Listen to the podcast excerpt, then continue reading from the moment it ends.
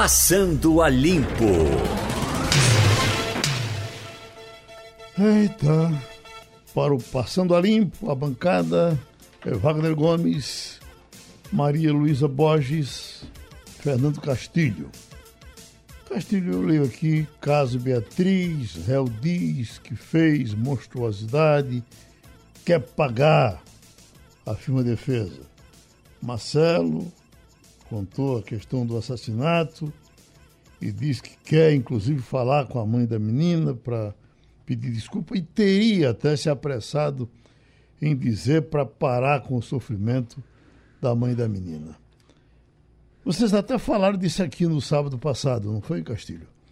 Mas uh, uh, eu tenho a impressão que isso vai terminar sendo ficando mais, mais melhor esclarecido, menos confuso do que ficou o caso das meninas de Serrambi, que alguém esperava que pudesse terminar naquela confusão.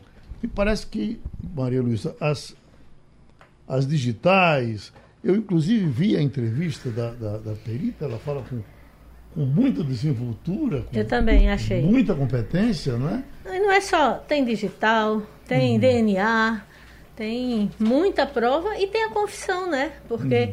ele, inclusive, na cadeia que ele estava, ele foi alvo de um. Ele quase morreu de pancada, né? Tentaram uhum. linchá-lo quando aconteceu de ser divulgado. Então, talvez até a atitude dele, essa essa forma mais humana de se comportar tem a ver com uma tentativa até de se manter vivo, porque esse tipo de, de crime, é, mesmo o pior dos bandidos não costuma perdoar, não é?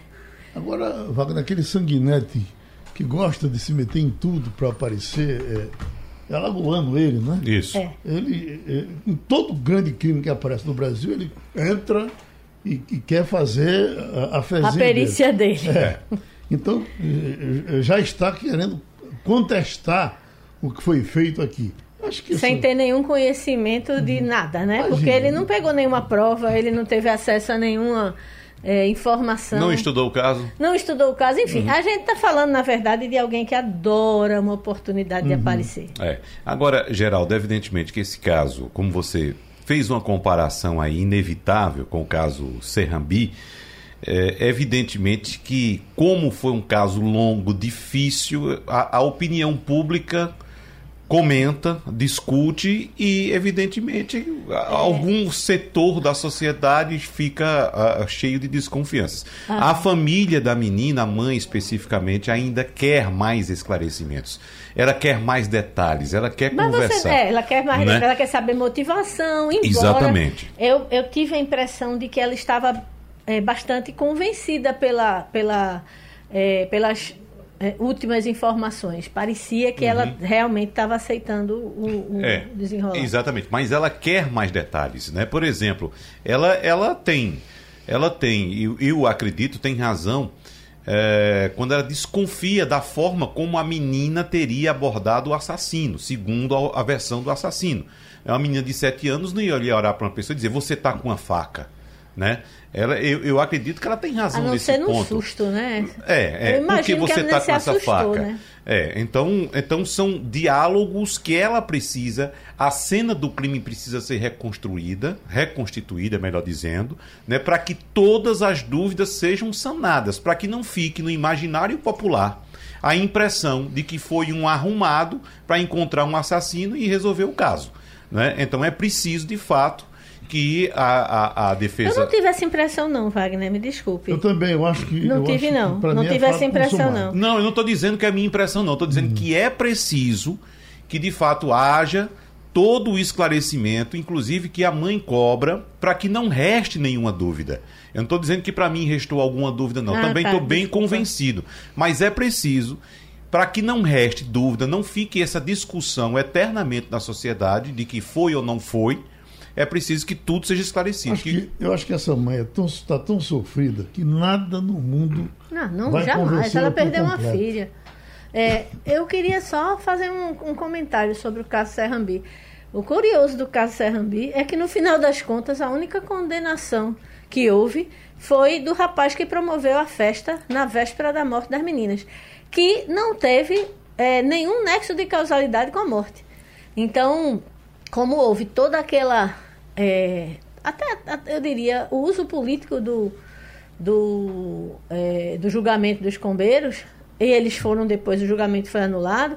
O que aconteceu é que o único que, no final das contas, com toda aquela tragédia, é, de alguma forma é, foi responsabilizado foi o dono da casa onde houve uma festa na véspera e que não teve nada a ver com a morte das meninas. Assim, as meninas morreram mais de 24 horas depois da festa, né?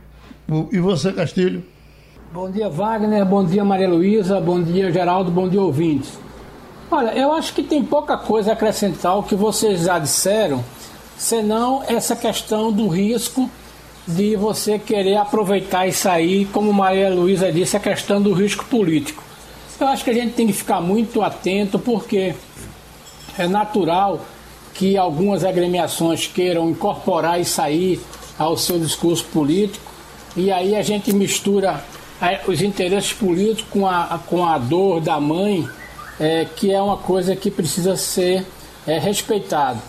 Eu só queria fazer uma ponderação que é aquela história. Infelizmente, nesse caso agora, é, a, a, a polícia, né, me parece, pelo que a gente sabe, foi surpreendida no meio das investigações. Então ela tinha uma informação, essa informação vazou e aí teve que construir a questão do depoimento do, do acusado. E aí é naquela história, mesmo que você tenha feito ele gravado, tudinho, Ontem já apareceu uma advogada dele que está defendendo isso, mas é aquela história. É, eu acho que a gente, como é que se diz, precisa primeiro né, respeitar a dor da mãe e tentar é, evitar esse aproveitamento, sabendo que isso vai ser inevitável, embora seja condenável.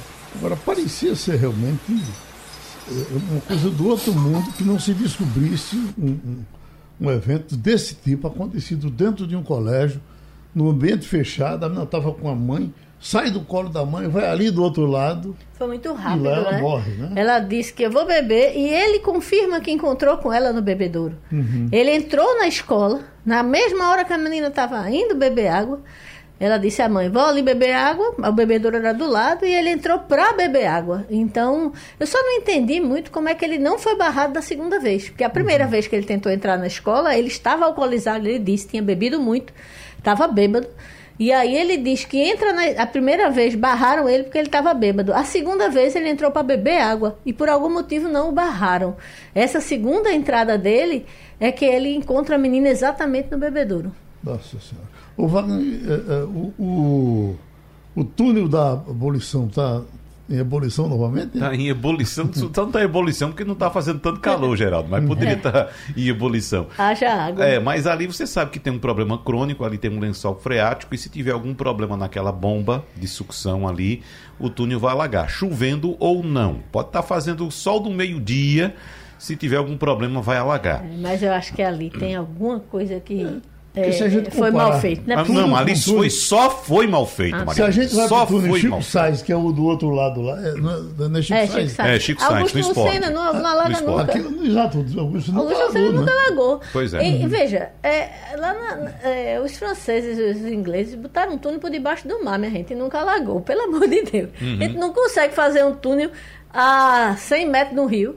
Não, não existe não. Pois é, então sempre que tem algum problema ali na bomba Uh, já roubaram a bomba, já roubaram os cabos da bomba, então sempre há alagamento. Então deve ter ocorrido algum problema, a gente não tem informação oficial do que aconteceu até agora, mas o problema está lá, instalado. Né? E é um problema constante, Geraldo.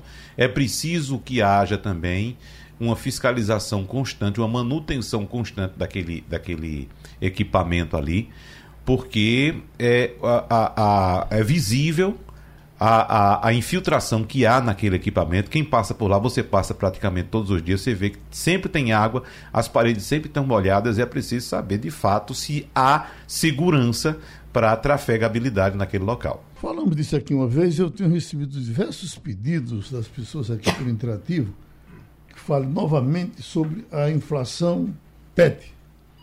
Acho que você estava aqui ainda na, quando a gente discutiu esse assunto. Aliás, uhum que já teve um debate também sobre eh, eh, alimentação de um modo geral.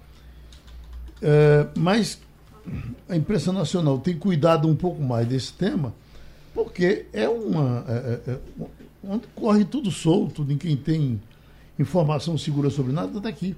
Que os alimentos para cães e gatos subiram, subiram quatro vezes mais do que subiram os alimentos para os humanos. Por quê? Isso deve ser também fruto dessa, dessa desordem. Lei né? da oferta é. e da procura, é Geraldo. Geraldo. Aumentou muito a quantidade de pessoas com pets. Aumentou. Sabe outra coisa que aumentou, que é uma coisa que eu compro para minha casa? Planta e insumos para jardinagem.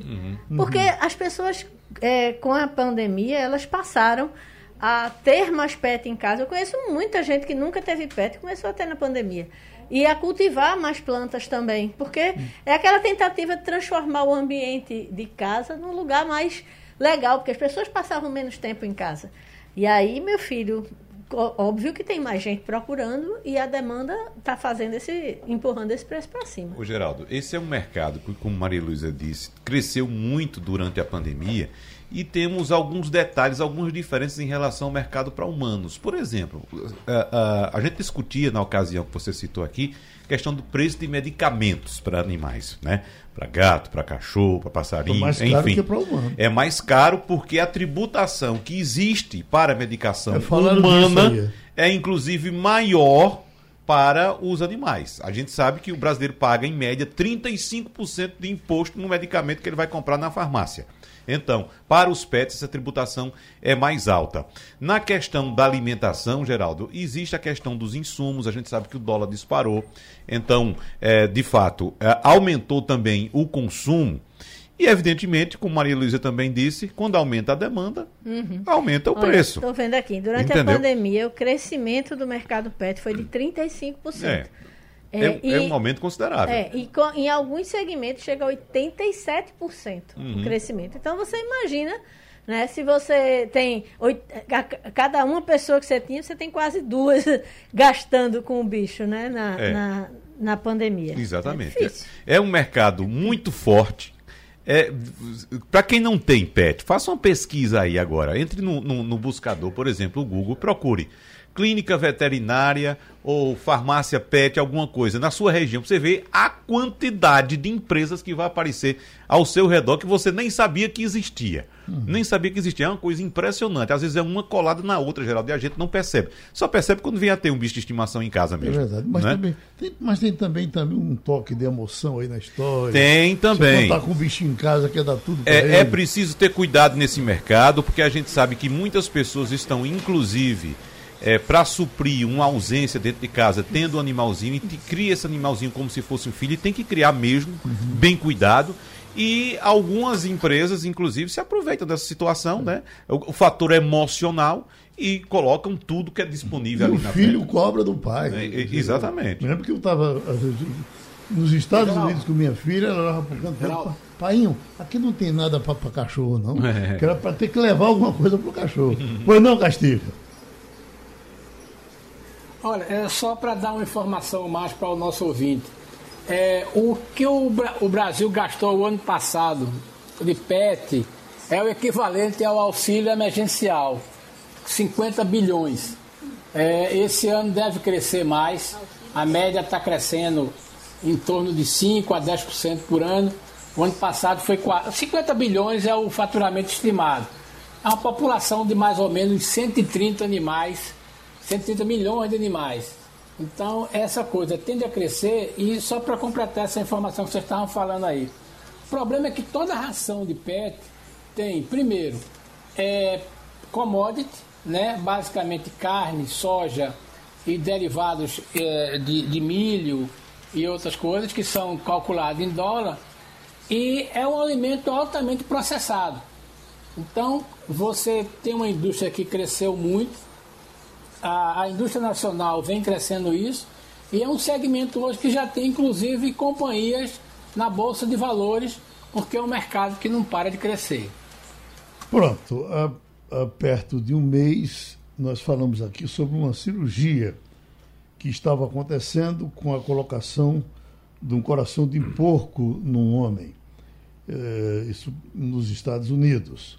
Chegamos até a fazer uma entrevista com o Dr. Cláudio Lacerda que é especialista em transplante, só que no caso dele é transplante de fígado. Ele nos deu aqui algumas dicas importantes. O tempo passou. Agora a cirurgia foi feita há nove dias. O coração do porco uh, passou a, a, ser usado na cirurgia definitiva no homem. Uh, Estava vendo aqui a idade dele, mas desapareceu da minha frente. Nós estamos com o doutor Fernando Figueira, que é cardiologista e faz transplantes de coração quase semanalmente no IMIP.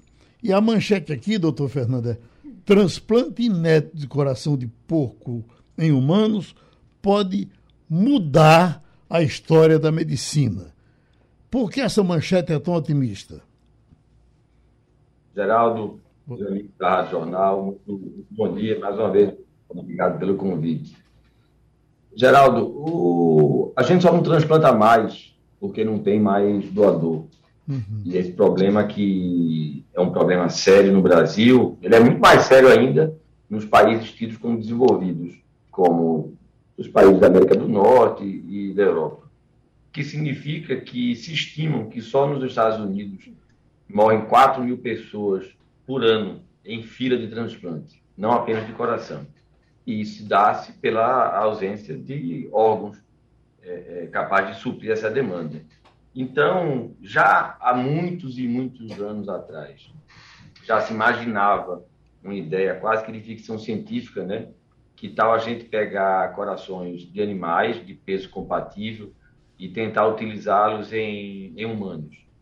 O fato é que já há muito tempo pouco se sabia, né, como evitar processo de rejeição entre humanos. Você imagina então processo de rejeição entre animais e, e, e humanos. O fato é que a ciência veio evoluindo, já na, na pelo menos uns 10 ou, ou 11 anos atrás, já existiam estudos robustos do uso de coração de porco em babuínos, né, em, em, primatas, com resultados animadores. E o que é que se espera do ponto de vista teórico, do ponto de vista conceitual? Que espera-se que sejamos capazes de criar geneticamente, vamos dizer assim, uma fazenda de animais que vão ser personalizados. E aí isso é importante que se diga. Esse transplante que foi feito foi um transplante altamente personalizado. Então, aquele receptor, ele recebeu um órgão de um porco que foi preparado, especificamente preparado para oferecer o coração para ele. Então, alterou-se geneticamente o porco para que ele fosse o menos imunoreativo possível. Da mesma forma que o receptor, o homem, ele também foi preparado para receber um, um, um, um coração de porco que é que significa? Significa que isso não é uma loja de shopping center, né? Que você chega lá e escolhe a calça que vai vestir ou escolhe o coração que vai colocar. Existe ainda a necessidade de personalização. A gente chama de match. Tem que ter um casamento perfeito ou o mais próximo possível geneticamente entre quem está ofertando e quem está recebendo. É um grande avanço. É um grande avanço. Acho que a gente não tem ainda elementos para dizer é, quanto tempo de duração e de sobrevida e que outros problemas do futuro poderão ter. Então é importante ressaltar que esse caso específico foi porque esse doente não tinha nenhuma outra opção. Ele não podia colocar um coração artificial, ele não podia ser submetido a um coração, a um transplante de coração é, de humano, né? Então, para ele restou isso. E ainda hoje, quero deixar bem claro que, embora a gente veja com muita muita felicidade que, quem sabe, no futuro a gente possa ter uma oferta infinita, uma oferta ilimitada de órgãos, de corações realmente biológicos, eventualmente vindos de, de, de porco, mas que sejam preparados geneticamente para que acople e que funcione perfeitamente no humano. Mas ainda hoje, a gente está no campo ainda da, da ciência, né, da pesquisa, e lembrar que é um, há uma necessidade de personalização, o que significa que a gente não poderia ter. Assim, eu, eu, eu, nem imagino o custo do que foi preparar esse porco geneticamente modificado para atender um paciente. O que hum. significa que, imagine do ponto de vista de custo de saúde populacional, você imaginar que vai criar é, porcos para que cada um seja compatível com aquele, com aquele que precisa, sabe, Geraldo? Tem, tem, tem que haver um casamento de média de vida, doutor, nessa situação, porque eu estava aqui pensando que se você pegasse um coração de cachorro, botasse no homem, certamente esse homem ia melhorar muito. Mas só que o cachorro vive em média 10 anos, 12 anos, e o homem vive 100. É preciso que se controle essa, essa média? É, o, o em geral, o cachorro, né, ou os animais quadrúpedes, né, domésticos, de pequeno porte, eles não teriam a capacidade de suportar a, toda a demanda que um coração humano. Hum. Então, já, já, já, já, já precisa. Né? Então, hoje e já há muito tempo se trabalha com porco, né? porque ele tem uma característica anatômica e, e uma funcionalidade muito parecido, muito parecido com o ser humano. Por isso que o porco ele estaria mais adepto a, a, a, a competir né, com o coração com o coração humano. E claro que eu acho que a gente tem que ah, extrapolar isso e talvez pensar também em outros animais, mas hoje, inclusive do ponto de vista de, de prática, quando a gente vai fazer algum treinamento, é, é, cirurgias experimentais, por incrível que pareça, é o pouco que tem uma anatomia mais parecida, uma funcionalidade mais parecida com o coração do humano. Por isso que o porco, nesse caso, ele foi, ele foi escolhido, sabe? Uhum. Oi, Wagner.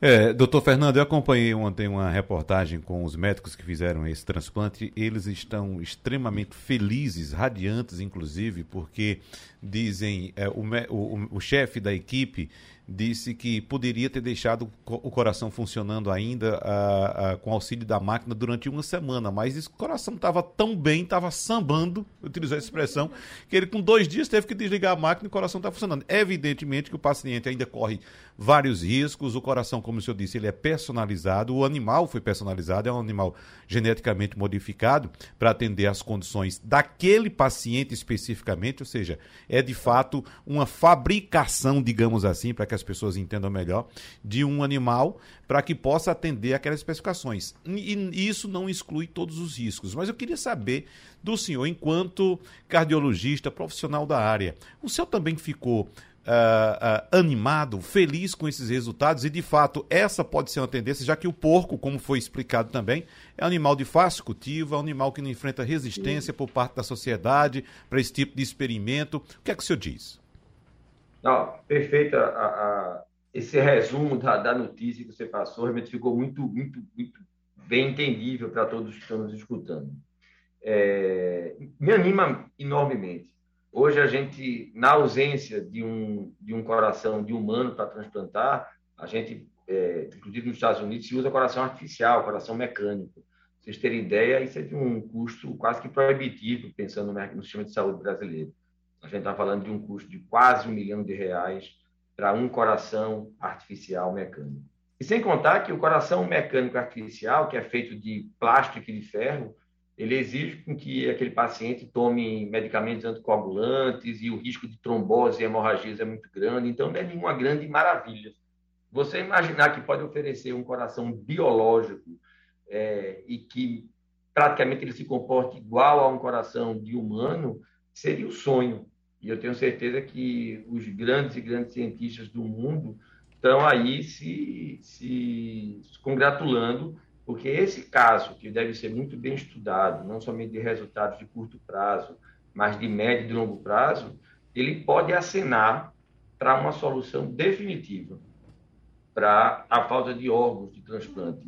E extrapolando, quem sabe depois desse para do coração, que se pesquise também para o rim, que se pesquise também para o fígado. É claro que a gente precisa descobrir agora como gerar uma personalização rápida, barata e tão eficiente quanto esse tipo de personalização que, como você bem colocou, foi feito de um para um mesmo. Então, estudou-se muito pouco, esse pouco foi criado e, e, outra característica importante do pouco é que ele cresce rápido.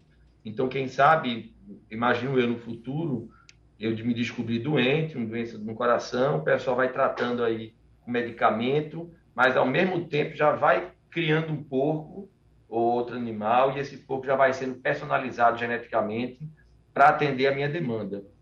Isso eu estou imaginando, tá, gente? Mas eu acho que vai ser mais ou menos por aí. Então, grandes fábricas ou grande, grandes fazendas de material bio, biogenético que vai servir para a bioengenharia.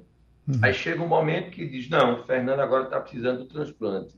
Pega lá um pouquinho do Fernando e pode tirar. Tira o fígado, tira o rim, tira o coração, que esse daí foi feito especificamente para ele. Agora, claro que a gente se preocupa que, sobre o princípio, é, um dos princípios básicos do SUS, né, que é a universalidade, a gente imagina que se, se for fazer isso para um, tem que permitir que faça para todos. E a gente tem que imaginar qual seria esse, esse, esse custo do ponto de vista de saúde populacional. Eu ainda acredito mais, e aí é um pouquinho mais de ficção científica, que na verdade o que vai acontecer é que essa fase agora de usar o coração de boi, de porco, ele vai ser superado no futuro por impressoras 3D capazes de construir material biológico. E aí a gente está falando de um material biológico inerte, que não causa reação, reação imunológica, mas que ele vai ser construído com matriz celular, e isso já existe. Já existem impressoras 3D construindo próteses, construindo orelhas, construindo nariz, e já existe também alguns construindo corações. Esse vai ser o grande futuro, porque aí a gente tira o, a jogada é, da imunologia e da genética, que é uma preocupação, e passa realmente a ter uma produção, tal como uma produção de fábrica, mas ao invés de estar imprimindo isso em material sintético, vai ser impresso em material biológico. Né? E aí sim, aí a gente está tá diante da grande revolução e da grande oferta de ovos. O médico Fernando Figueira está conversando com a gente, pois não, Maria Luísa? Doutor Fernando, muito bom dia. Eu passei muitos anos da minha vida cobrindo ciência e essa notícia eu acho que me fez voltar assim para os meus primeiros anos de jornalismo. É, não tem como você não ficar extremamente é, é, como é que eu diria? Primeiro assombrado e depois muito feliz por ver tanta evolução. O senhor já respondeu várias das minhas perguntas, eu, óbvio que aproveitando a sua presença, eu fiz uma lista aqui, mas tem alguns pormenores desse processo que, se o senhor pudesse detalhar mais. É, por exemplo, parece que antes de fazer essa intervenção no paciente vivo, foi feita uma espécie de um experimento em uma pessoa em morte cerebral. Eu queria que o senhor explicasse a gente como é que é isso, não é? é como é que uma pessoa que, é, do ponto de vista médico, já não tem mais vida, consegue nos ajudar a entender se um órgão vai ou não ser rejeitado? É, principalmente do ponto de vista de técnica cirúrgica. Por mais que o coração de porco se assemelhe muito né, ao, do, ao do humano. Eu acho que a grande objetivo ali foi pegar um pouco. Imagino que esse paciente já em morte cefálica, que se viu então para essa experimentação cirúrgica, ela de, deveria ter um biotipo, né, do ponto de vista de peso altura, muito parecido com o do receptor, né, que recebeu realmente ainda em vida. Imagino que o porco que doou o coração também deveria ser muito parecido. E a grande importância dessa, dessa, dessa tentativa desse experimento no, na, no paciente de morte cefálica, é porque, embora o paciente esteja com realmente morte cefálica, processo de morte irreversível, os outros órgãos continuam funcionando. Então, a ideia era ver, vamos simular, se eu estivesse colocando, vamos ver como é que se comporta o coração na vida real, o coração de porco na vida real. Então, vamos estimular ele a ver como é que o fígado vai tolerar bem isso, se o rim, se o pulmão, e se cirurgicamente, até imaginar qual o tempo médio de uma cirurgia. Então, eles fizeram um, um treinamento, né? a gente chama de wet lab, né? um treinamento molhado ou um treinamento prático mesmo, uma cirurgia simulada. E acredito que para ter tido esse sucesso no paciente que realmente se beneficiou, foi indispensável que essa etapa pudesse ser sido realizada.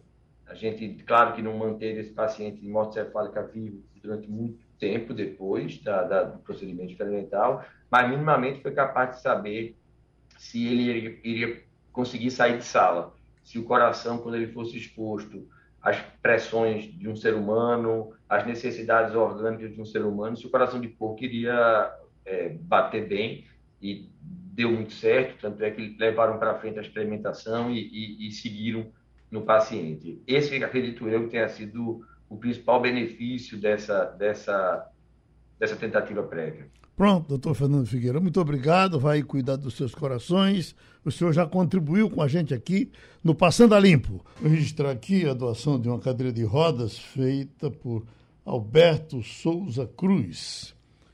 E para tratar eh, com certa rapidez desse assunto ICMS, combustível, nós estamos com o economista Sandro Prado, mas como estamos nesse imprensado, eu queria logo chamar Fernando Castilho, porque é de potência para potência, e vocês nos tiram a, as dúvidas, porque os, os estados agora estão dizendo que está provado que o aumento da gasolina é por conta do governo federal, e por essa razão eles vão uh, retomar a cobrança do ICMS, e enquanto isso o governo federal continua dizendo que a culpa é dos estados. Pois não, Castilho? Bom dia, doutor Sandro. É, Geraldo exagera, mas eu tenho uma pergunta aí sobre é, como é que vai ser essa volta à normalidade e se o senhor tem alguma informação de qual foi o impacto que isso provocou de fato no preço da gasolina ou como todo mundo dizia, não ia adiantar nada mesmo. É, Castilho, é, os governadores eles haviam feito um pacto em novembro, né, que existe uma reunião entre todos esses governadores para que a alíquota do ICMS não fosse mais proporcional ao preço dos combustíveis, daria-se essa trégua até o final do mês de janeiro. Então, até o final desse mês de janeiro, nós vamos ter essa alíquota fixa, porém, a partir da decisão tomada na reunião dos governadores, ela vai passar a ser uma alíquota sobre o valor de venda. Ou seja, em termos absolutos, nós vamos ter uma elevação na tributação, já que o governo federal, através da Petrobras, liberou um novo superaumento. E no teor da reunião, eu acho que o que deixa né, não só os governadores, mas a população em geral chateada, é porque quando a gente fala de um aumento do óleo combustível em mais de 8%, eu estou falando 8% e estou falando assim com bastante ênfase, porque se a gente tivesse momentos de inflação alta, 8% até que poderia não ser um grande percentual. Mas se se espera que para o ano de 2022 a inflação seja menor do que 8% o ano todo, então em apenas um mês já foi liberado, logo no início do ano, esse aumento abrupto no preço dos combustíveis. Então, basicamente, os governadores se arretaram porque viram que, embora eles estavam abrindo mão dessa tributação a mais, o governo federal, teoricamente, não fez a sua parte, limitando esses reajustes. Não é o único e o último reajuste do ano que a Petrobras vai dar, e esse já é um indicativo muito claro. Nós temos a reforma tributária que está para ser pautada agora no mês de fevereiro na Câmara dos Deputados para discussão. Eu acredito que essa discussão deva ser colocado realmente agora à tona, agora em voga, para que a gente tenha uma decisão sobre isso, mas uma decisão que minimamente a gente consiga fazer essa concertação entre o governo federal, entre o Estado brasileiro, não só o governo Bolsonaro, mas entre o Estado e os governos estaduais, para que a gente resolva esse problema, esse dilema de uma vez e isso não fique se arrastando, principalmente com motivações eleitorais, que a gente sabe que esse ano daqui a nove é, meses e meio nós já temos a eleição presidencial e sem dúvida alguma vai ficar em voga essa questão do ICMS, o governo federal jogando para os estados, o estado falando que o preço do combustível ele está subindo porque por causa da Petrobras. Então todo esse dilema agora, se for pautado logo no retorno do Congresso, né, que eles tiraram ali um recesso parlamentar entre Natal, Ano Novo e agora tem as férias de janeiro, mas agora em fevereiro eu acredito que seja o momento da gente pautar a reforma tributária, que isso seja discutido com seriedade, com compromisso, para que a gente possa resolver em definitivo esse imbróglio, porque toda vez que o governo autoriza que a Petrobras é, aumente o preço dos combustíveis, já que é um preço monitorado pelo governo e tem impactado muito na inflação, então que a gente resolva de uma forma por outra essa questão tributária que causa bastante desgaste para o governo federal, para o governo dos estados e pior, o grande desgaste e o grande problema acontece com a gente, com a ponta, quem vai consumir os produtos no supermercado. Por quê? Porque a partir do momento que o óleo diesel sobe, os caminhoneiros eles vão ter que cobrar um frete maior, mesmo cobrando um frete maior, não significa que eles ganham mais, mas a gente teve um aumento muito forte no frete em 2021. Agora, com esse novo aumento, deve vir um novo aumento no frete, e aí toda a cadeia produtiva é contaminada, chegando na ponta para o consumidor com os bens e serviços mais caros, gerando mais inflação. Como nós não conseguimos que os salários dos trabalhadores fossem reajustados pela essa inflação tão grande que nós tivemos em 2021 de mais de 10%, a gente continuaria com esse processo inflacionário tendo perdas no salário dos trabalhadores, ou seja, o salário ele não se movimenta, ele fica muito próximo do que era pago em 2021, porém com a inflação muito alta, há uma redução no poder de compra desses trabalhadores. Então eu acredito que agora em fevereiro seja um momento decisivo para que o Congresso paute, né, assim do que acabar o retorno das férias parlamentares, para a gente fazer uma grande discussão sobre tributação no Brasil para que a gente possa pôr um ponto final nessa ladainha que só quem tem a perder com isso são os consumidores finais, não só os intermediários, como é o caso dos caminhoneiros que estão super sacrificados, os donos de postos de combustível também sofrem com isso, mas principalmente as pessoas comuns que além de ter que consumir aí gasolina para sua motocicleta, para o seu automóvel e também está mais cara, acaba pagando o pato aí com o preço dos produtos finais, fora aumento de Uber, de aplicativo, vai vir agora com certeza uma forte tendência a um reajuste no preço do transporte público, já que o transporte público ele é movimentado através do óleo diesel, principalmente, a gente não tem aqui metrôs em Recife, né, e com uma qualidade suficiente para que ligue, por exemplo, a Zona Norte a Zona Sul. Enfim, isso acaba prejudicando toda a população. Eu acho que já é um motivo da gente ter uma decisão definitiva e essa pressão dos governadores, no meu parecer, eu não acho errada, porque não adianta ficar protelando. Eu acho que a gente precisa mesmo agora sufocar o Congresso, sufocar Arthur Lira para que ele paute logo no retorno do Congresso uma, é, essa pauta para que a gente tome essa decisão aí definitiva. Pronto, nosso agradecimento ao economista Sandro Prado. Já estamos muito rápido, Mário, que infelizmente a gente, eu, eu me confundi aqui, é, porque ele vai ter que entrar já já, mas é que, é que o Mário pegou a Ômicron e é, é, está agora no caminho do, do aeroporto, foi testado e pegou. Eu, eu queria só que você nos dissesse que sintomas você tem. Oi, Geraldo, bom dia a todos vocês. Bem-vindo de volta às férias, Wagner. Wagner estava lá na cidade que eu tanto adoro, Natal, no Rio Grande do Norte. É, eu fui pego de surpresa, é, eu não sinto nada, e só descobri isso porque eu fui fazer um exame depois que fui informado que a minha secretária foi contaminada com o coronavírus. E isso significa que a vacina funciona, porque, embora eu esteja contaminado, eu não estou apresentando nenhum sintoma. Tá vendo aí? Exatamente. E essa é a função da vacina, geral. A função principal, que se você for infectado. Ah, claro, a função é da vacina principal é que você não seja infectado. É criar imunidade. Mas se, não, se for infectado, que não desenvolva os sintomas. É. Se desenvolver os sintomas, que sejam leves. E ele está com a variante, não é ainda. A, a, a vacina não foi aplicada para ela diretamente. Para essa variante especificamente. É? Exatamente. É. Na verdade, é, é, é, muito interessante, porque você vê no Brasil. A, a taxa de, de novos casos está altíssima e a de mortes não, não sobe, né? Está bem baixa, graças a Deus. O trem está correndo. Um abraço, Mário. Muito obrigado. Era só essa informação que a gente queria. A gente volta já.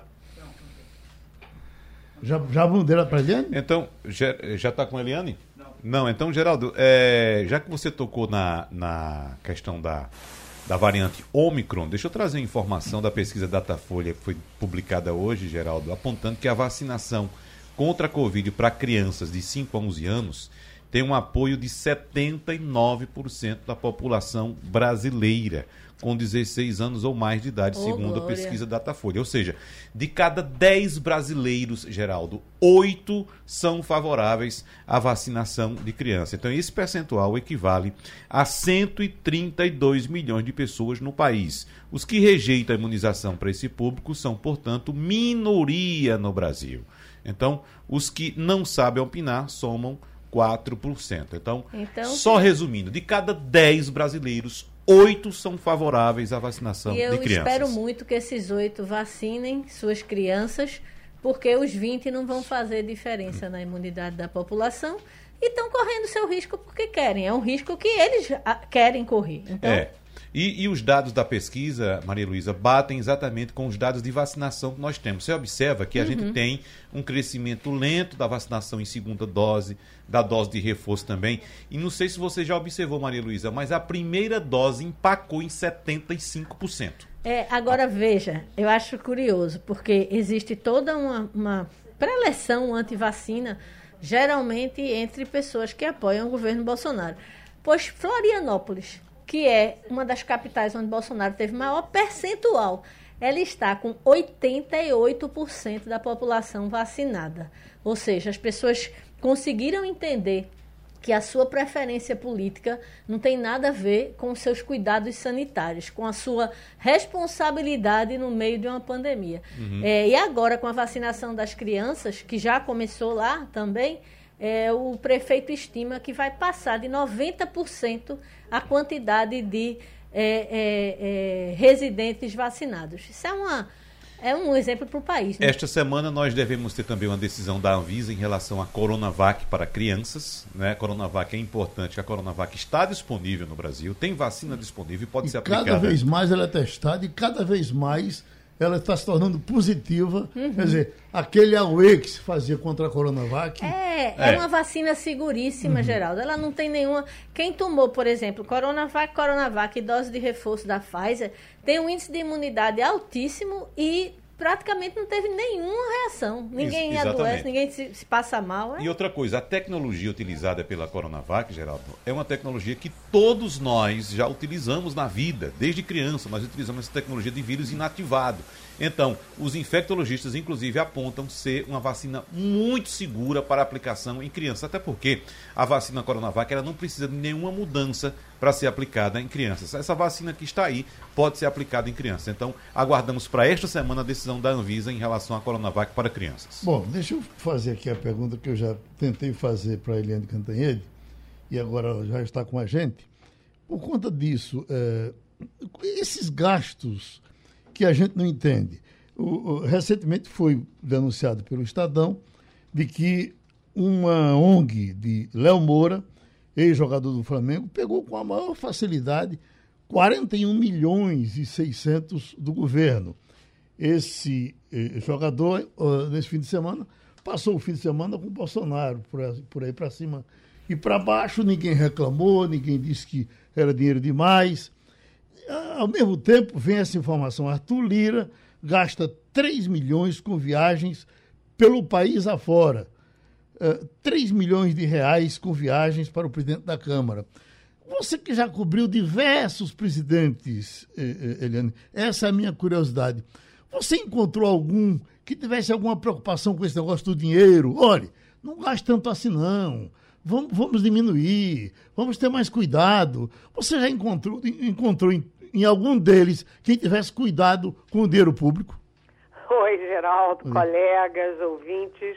Olha, eu me lembro que o Itamar Franco, né, que foi um, um presidente do acaso, né, ele, ele se fosse eleito, se fosse disputar a eleição, jamais teria sido eleito para a presidência. Ele só virou presidente porque o, o Fernando Collor caiu, teve o impeachment, mas o Itamar Franco foi o homem certo na hora certa. Ele era um homem eh, muito peculiar, ele não fazia a menor questão de ser intelectual, de ser nada, mas ele era uma pessoa do bem, das boas causas, né? E ele fazia algumas coisas interessantes. Uma delas era isso, ele sempre foi muito simples nas coisas dele. É, a vida dele era simples, a vida dele na presidência foi simples, as viagens dele eram simples, sabe? Ele não tinha a menor, menor vontade de ostentar. É, é o exemplo que eu me lembro assim mais claro de pessoa que foi muito contida com o uso do dinheiro público. Agora, nesse caso que vocês, nesses casos que você estava falando, falta também incluir, né, que o presidente Bolsonaro tem um irmão que é alguma coisa lá de uma prefeitura que também consegue abocanhar. E é muito dinheiro, né? Muito dinheiro. A gente vai ter 16 milhões e meio agora de verba secreta, de orçamento secreto, que fica mão no, na mão do relator. Aí o Bolsonaro tirou o controle disso da, do Ministério da Economia e jogou para o Ministério do Ciro Nogueira, que é o líder do Centrão que ocupa a Casa Civil, né? E, e agora já querem aumentar, arranjar um jeito, uma, um pretexto jurídico para triplicar o fundo eleitoral. O fundo eleitoral, que era de um e pouco, dois milhões, virou seis milhões no orçamento, aí caiu para quatro e setecentos. Agora estão arranjando um jeito de voltar para 5 milhões e 900. Sabe, é, são 800 milhões para lá e para cá e não tem dinheiro, por exemplo, para informatizar as escolas públicas. Não tem dinheiro, por exemplo, para fornecer MODS, né, absorvente para mulheres em situação de rua, para meninas pobres que não podem ir à escola quando estão menstruadas. Essas coisas são de deixar a gente, eu não sei, se irritada, se triste, se desanimada. Mas como eu não sou desanimada nem triste, eu prefiro ficar irritada mesmo, sabe, Geraldo? Uhum. Fernando Castilho. É, bom dia, Eliane. Só uma informação adicional. Esse ano, o orçamento da Câmara é, vai ser perto de 7 bilhões. É o que Arthur Lira tem para gastar. Isso dá um trabalho medonho, né? porque isso não está falando de orçamento, não. Isso é orçamento da casa, da instituição, perto de 6,9 bilhões. Então, a, a missão do, do nosso Arthur Lira é, é, é árdua no sentido de gastar esse dinheiro. Talvez aí o avião explique. Mas eu queria que você falasse um pouco dessa questão da, da vacinação, até porque, na minha opinião, Eliane, a Pfizer deu mais um, uma, uma tapa sem, é, de luva no governo ao antecipar mais um avião é, de vacina. É como se dissesse, é, você me esnobou, mas eu boto quantos milhões de vacina você quiser. Como é que você analisa esse começo, essa, essa, é, os estados que estão começando a, va a, vacinar, inclusive aquela patetice de João Dória querendo aparecer de novo? Olha, primeiro a vacinação, né, hoje está fazendo um ano que a, a primeira brasileira foi vacinada aqui no Brasil. Né? E foi o João Dória que trouxe a vacina, trouxe a Coronavac e foi o João Dória também, ao trazer a Coronavac, que deixou o Bolsonaro contra a parede, o Bolsonaro teve que liberar aí a importação de vacinas. Então ele tem o um mérito nisso. Agora o João Dória é marqueteiro, né? É, vai lá, aquela imagem dele com um índiozinho de oito anos sendo vacinado, é uma imagem que é obviamente marqueteira e sai no mesmo dia que sai aquele cartaz dele, com a cara dele, dizendo pai das vacinas. Agora, do outro lado também, né, Fernando, vamos combinar. Ah, não é papel do ministro da Saúde, do Marcelo Queiroga, entrar nesse tipo de debate político, né? O Marcelo Queiroga dizendo que o, que o Dória faz é, uso da faz palanque da vacina, aí ele põe no Twitter. Que, que que é isso? O ministro da Saúde que demorou três semanas depois da autorização da Anvisa, três semanas para cuidar, para anunciar a vacinação das crianças de 5 a 11 anos.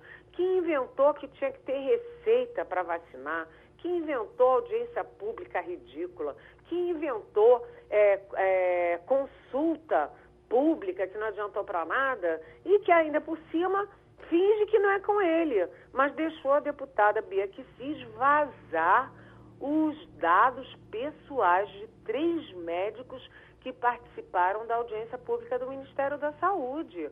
Vazaram na internet para que a turba bolsonarista venha é, morder, atacar esses médicos. Ou seja, é, é tudo muito, sabe, insensato, irracional. E o fato é o seguinte: a vacinação de crianças começou tarde no Brasil, porque começou em junho do ano passado na, na China, começou em setembro aqui no Chile, nosso, nosso é, vizinho de continente, em setembro. Né? Começou nos Estados Unidos na Europa em dezembro. A gente está começando agora e as doses são muito poucas, né, Fernando? Porque chegou o primeiro lote de 1 milhão e 200, ontem, antecipando em três dias, chegou o segundo lote de 1 milhão e 200, depois vem um terceiro lote de 1 milhão e 800, isso não dá nem 5% né, de um universo de 20 milhões de crianças. E a gente vai ter o início das aulas em fevereiro, aí pertinho. As crianças vão voltar para as aulas sem estarem vacinadas.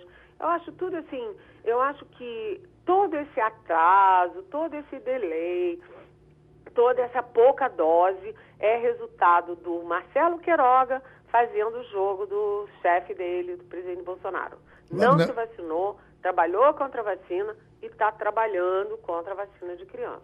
Wagner Gomes. Eliane Cantanhede, a maioria dos analistas de cenário político que a gente escuta aqui na Rádio Jornal e pelo Brasil afora, Eliane, tem apontado que o cenário eleitoral para 2022 está posto. Teremos, de fato, segundo esses analistas, uma polarização entre Lula e Bolsonaro e que não há pelo menos até agora, um espaço para o surgimento de uma terceira via. E lendo você ontem no Estadão, Eliane Cantanhede, eu fiquei muito contente que você tocou num assunto que eu concordo plenamente. Ainda é cedo para chegar a esse diagnóstico, né, Eliane Cantanhede? É, é evidentemente que a gente tem uma polarização atualmente, mas, como você bem disse no final do seu texto, e eu concordo plenamente, é cedo para jogar a toalha. Eliane Cantanhede. Pois é, Wagner, você sabe que é, é, aquelas coisas que você vai cristalizando sem querer. Você não quer que aconteça aquilo, mas você fala tanto naquilo, você absorve tanto aquilo, você replica tanto aquilo, que você transforma em verdade né, aquilo que você não quer que seja verdade. O que está acontecendo? É, muita gente, milhões de pessoas, que não querem nem Bolsonaro, né, que é o que disputa a reeleição, nem Lula, que é o favorito, é, essas pessoas, em vez de estar trabalhando, discutindo alternativas, elas dizem assim: ah, vai dar Lula e Bolsonaro, então, ah, se for Lula e Bolsonaro, eu vou votar com Lula. Tampo o nariz e voto com Lula. Ah, eu não suporto o Bolsonaro, Bolsonaro é um doido, mas se for Lula e Bolsonaro, vou votar com Bolsonaro. Isso você vai sendo instrumento para consolidar essa situação. Se você olhar as pesquisas hoje, sim, o Lula pode até vencer em primeiro turno se a eleição for hoje. Se a eleição fosse hoje. Né? O Bolsonaro tem 20% dos votos, sim, se a eleição fosse hoje.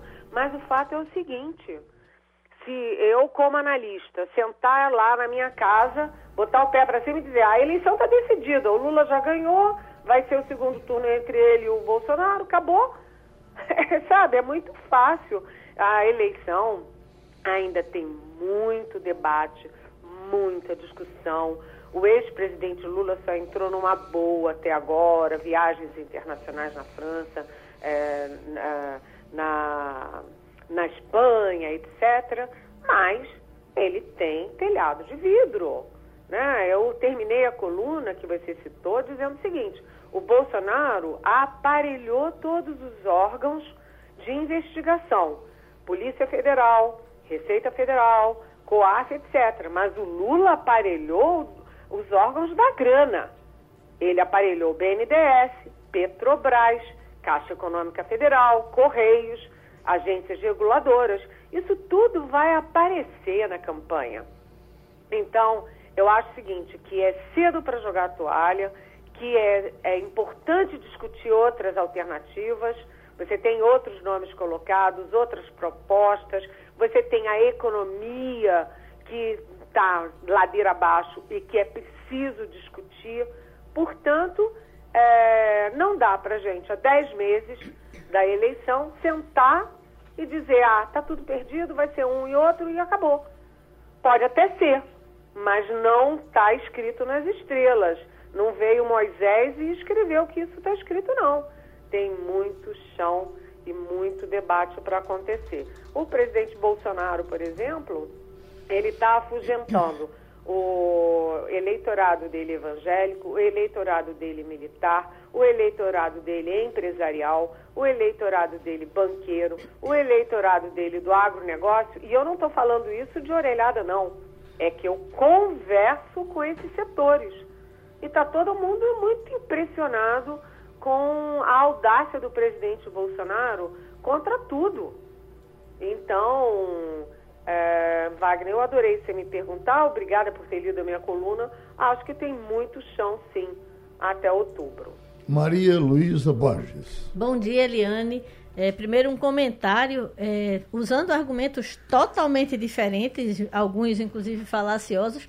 O ministro Ciro Nogueira também disse que é muito cedo para um lado cantar vitória. Então, assim, é, a, sua, a sua análise, ela é uma análise que não está só é, naqueles que, que tentam se manter equidistante dos dois pontos. Né? Também existe, na, no caso no governo, esse sentimento de que tem gente cantando vitória cedo demais. A gente está há 10 meses né, da eleição e a gente sabe que eleição é uma montanha russa, não é? Que é, de repente uma onda é, afoga todo mundo e o outro lado sobe, enfim. Acho também muito cedo e acho que, que é preciso viver cada etapa corretamente dentro do que a lei exige para que a gente tenha de fato eleições assim é, que expressem a maioria do que o povo brasileiro quer. Mas a minha pergunta para você é sobre um assunto que você levantou aqui, bancada evangélica.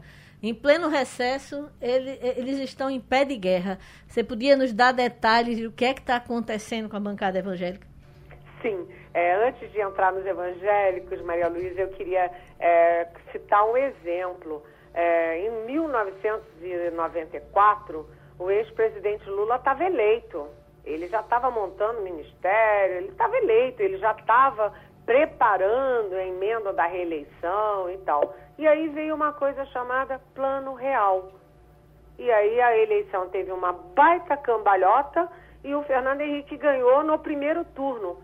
Não sei, né? Não, não, não se faz um plano real a toda hora. Não sei que plano real haveria, mas é aquela história: ninguém ganha, ganha eleição de véspera. No caso dos evangélicos, né? É, você tem um recesso, era para estar tá todo mundo quietinho, longe, passeando, sei lá, montando suas chapas nos estados, mas está quebrando pau na bancada evangélica porque vem aí a troca da liderança da bancada e tem dois candidatos principais, o Sóstenes Cavalcante, que é do DEM do Rio de Janeiro, e o Cezinha da, de Madureira, que é do PSD de São Paulo. E isso nos traz quanto é, é inconveniente você falar assim, os evangélicos são todos bolsonaristas os militares são todos bolsonaristas. As coisas não funcionam assim. Né? As pesquisas mostram que os evangélicos estão divididos, que mostram que o ex-presidente Lula tem uma votação expressiva, uma intenção de votos expressiva nas pesquisas, né? E muita gente dentro dos evangélicos que não quer nem uma coisa nem outra. Né? Então, os evangélicos não são um monobloco, assim como os militares também não. Os militares, é, vocês viram, né? Três pancadas é, numa semana só.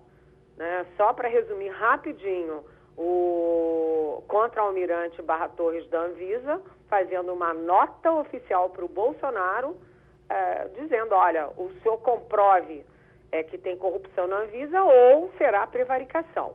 Você teve o Exército Brasileiro fazendo diretrizes para a pandemia na contramão de tudo que o Bolsonaro prega. E você teve o presidente da Petrobras, que é o general de quatro estrelas da reserva, é, Silvio Luna, dizendo: olha, não vem que não tem. Petrobras não faz política pública, isso é coisa do executivo. Então, é aquilo, né, Maria Luísa? Muita coisa está acontecendo, as, as certezas a gente nunca tem certeza em política e os evangélicos não são um monobloco, assim como os militares também não. Muita água vai rolar. Pronto, Eliane. A gente se encontra a qualquer momento e terminou o Passando a Limpo. Você ouviu opinião com qualidade e com gente que entende do assunto. Passando a Limpo.